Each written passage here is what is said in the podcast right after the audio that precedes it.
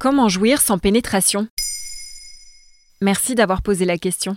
Selon une étude sur le plaisir féminin menée par l'IFOP en 2019, 50% des femmes interrogées aimeraient que leur sexualité comporte plus de sensualité ou de caresses.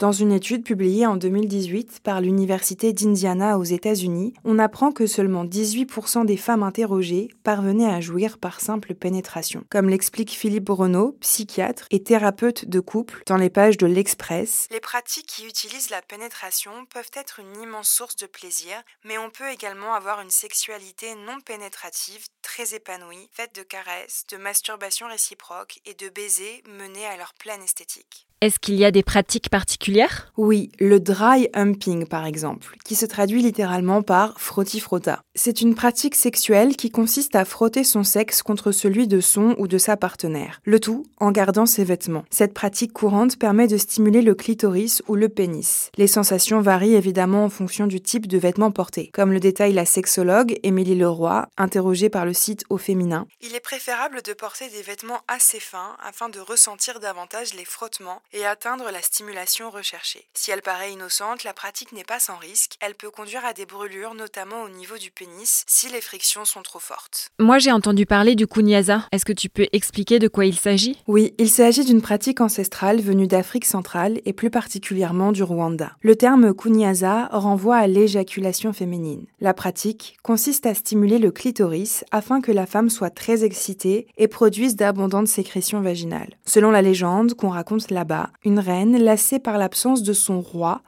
à la guerre, aurait sollicité un rapport avec un garde royal. Mais l'homme, timide et apeuré, aurait essayé de la combler, mais sans réussir à la pénétrer. La vibration de son pénis contre son clitoris aurait procuré tellement de plaisir à la reine que celle-ci aurait éjaculé. On raconte que cette eau sacrée aurait formé des ruisseaux, des rivières et des fleuves. Certains prétendent même que c'est ainsi que serait né le lac Kivu.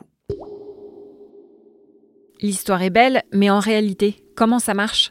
L'homme stimule le clitoris en tapotant avec son pénis. Pour le pratiquer, il est conseillé de s'allonger sur le dos et d'utiliser du lubrifiant car la stimulation peut durer plusieurs minutes. Enfin, pour jouir sans pénétration, l'utilisation des sextoys à deux ou en solo peut être une piste intéressante. Soyez les bienvenus dans l'île du plaisir.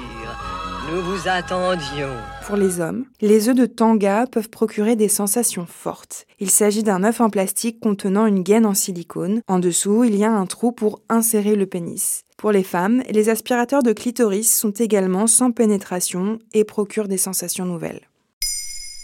Maintenant, vous savez, un épisode écrit et réalisé par Olivia Villamy. Ce podcast est disponible sur toutes les plateformes audio. Et si cet épisode vous a plu, n'hésitez pas à laisser des commentaires ou des étoiles sur vos applis de podcast préférés.